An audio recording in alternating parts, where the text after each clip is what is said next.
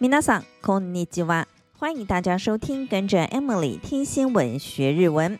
今天我们要聊的话题是租房子。不知道大家有没有租房子的经验呢？租房子时，你最在意的是哪一点呢？我想大多数的人最在意的应该是房子是不是凶宅。在日本，举凡是屋内曾发生过孤独死、自杀、他杀等事件的房屋，都被称为是事故物件。事故物件。 高龄化社会的日本，独居老人越来越多，孤独死的案例频传。日本民间一个调查机构在二零一一年，根据东京都二十三区的孤独死人数以及全日本的人口动态统计资料，推估出全日本六十五岁以上的银发族孤独死的人数约为两万七千人，平均算下来，一个小时就有三人孤独死，这也让事故物件年年增加。日本公共电视 NHK 日前就针对了事故物件做了一则专题报道，自己想要跟大家来分享这则新闻。日本房仲业者表示，事故物件的交易价格会依照事故的原因有不同程度的落差。通常如果是孤独死的话，房价会打九折；自杀的话会打七折；如果是他杀的话，就会掉到五折左右。这样的房屋通常乏人问津，重建业者当然也敬而远之。不过，最近日本出现了专门处理事故物件的房仲公司成佛不动产。成佛不动产的职员在接受采访时表示，通常他们在收购事故物件之后，会先进行特殊的清洁作业以及法事，然后再重新翻修后出售。每个月大约有近百件的询问电话。而今年受到疫情的影响，和去年相比，询问电话暴增一倍之多。NHK 的记者也采访到一位打电话到成佛不动产公司询问事故物件的民众，她是一位六十多岁在看护机构工作的女性。她说自己的哥哥孤独死了，因此继承了哥哥的房子。这位太太表示，自己和哥哥已经多年未曾联络。由于他哥哥年轻时就经常宅在家里，大门不出，二门不迈。上了年纪之后，更因为生病，根本就过着足不出户的生活。去年他的哥哥死后两个月，才被人发现倒在厕所前，尸体早早已经发黑。因为哥哥的住处长期未能好好清理，因此毁损严重。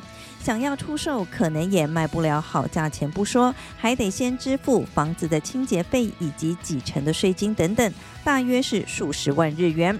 因此才希望不动产公司能给予协助。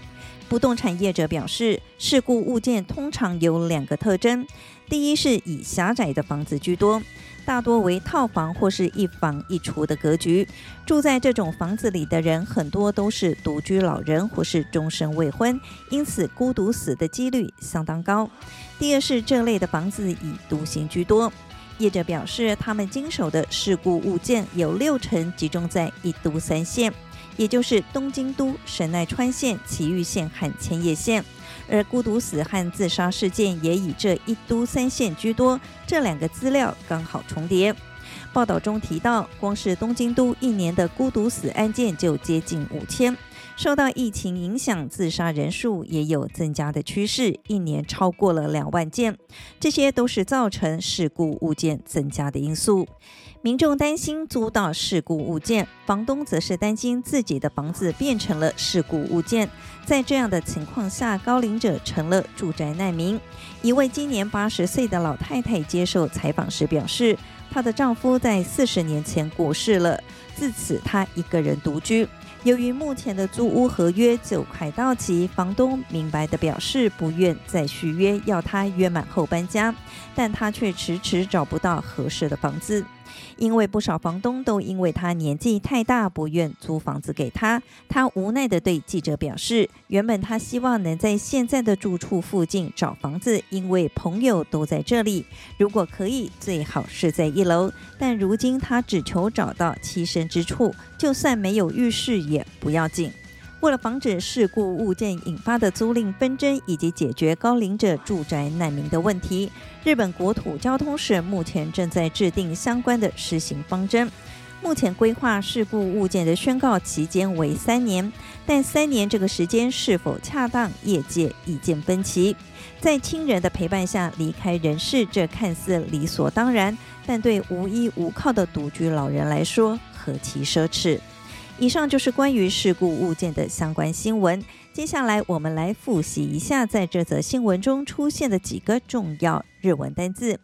首先是事故物件，事故物件，事故物件，事故物件。这个字是由事故和物件这两个汉字组合而成的。事故，事故的中文解释是事故或是故障。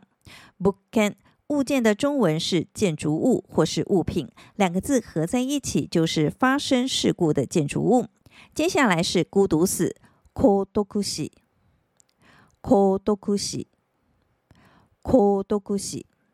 房东称为大家さん，大家さん，大家さん。汉字写成大家，通常我们会在大家后面加上さん。 表示礼貌。这里顺便告诉大家，在日本租房子的时候，需要支付一或两个月房租的押金。敷金，敷金，敷金。在退租的时候，房东会从押金中扣除清洁等相关费用后，将剩余的租金还给房客。此外，有些时候还要支付一笔礼金。礼金，礼金。礼金给房东，感谢房东将房子租给自己，但这笔费用在退租时不会退还，金额通常也是一或两个月的房租。不过收不收礼金全看房东的意愿。我在日本租屋的时候遇上了佛心的房东，并没有跟我收取礼金。我们再来复习一下事故物件：事故物件，事故物件，事故物件，孤独死。孤独死，孤独死，孤独死。房东，大家さん，大家さん，大家さん。押金，敷金，敷金，敷金。礼金，礼金，礼金，礼金。接下来我们要进入生活日文这个单元。今天要教大家日文的好久不见要怎么说。一般来说，朋友之间我们会说“おひさしぶりです”，“おひさしぶりです”，“おひさしぶりです”。如果是对长辈的话，要说“ご无沙汰しております”，“ご无沙汰しております”，“ご无沙汰しております”。这个说法更为客气 有礼貌。无论是使用“おひさしぶりです”或是“ご无沙汰しております”，我们通常还会再加上一句“你好吗？”“お元気ですか？”“お元気ですか？”“お元気ですか？”所以完整的说法就是“好久不见，你好吗？”“おひさしぶりです。お元気ですか？”“おひさしぶりです。お元気ですか？”おひさしぶりです。 お元気ですか？好久不见，您好吗？ご无沙汰しております。お元気ですか？ご无沙汰しております。お元気ですか？ご无沙汰しております。お元気ですか？以上就是这集的跟着 Emily 听新闻学日文，我是 Emily，感谢大家的收听，我们下集再见喽，またね。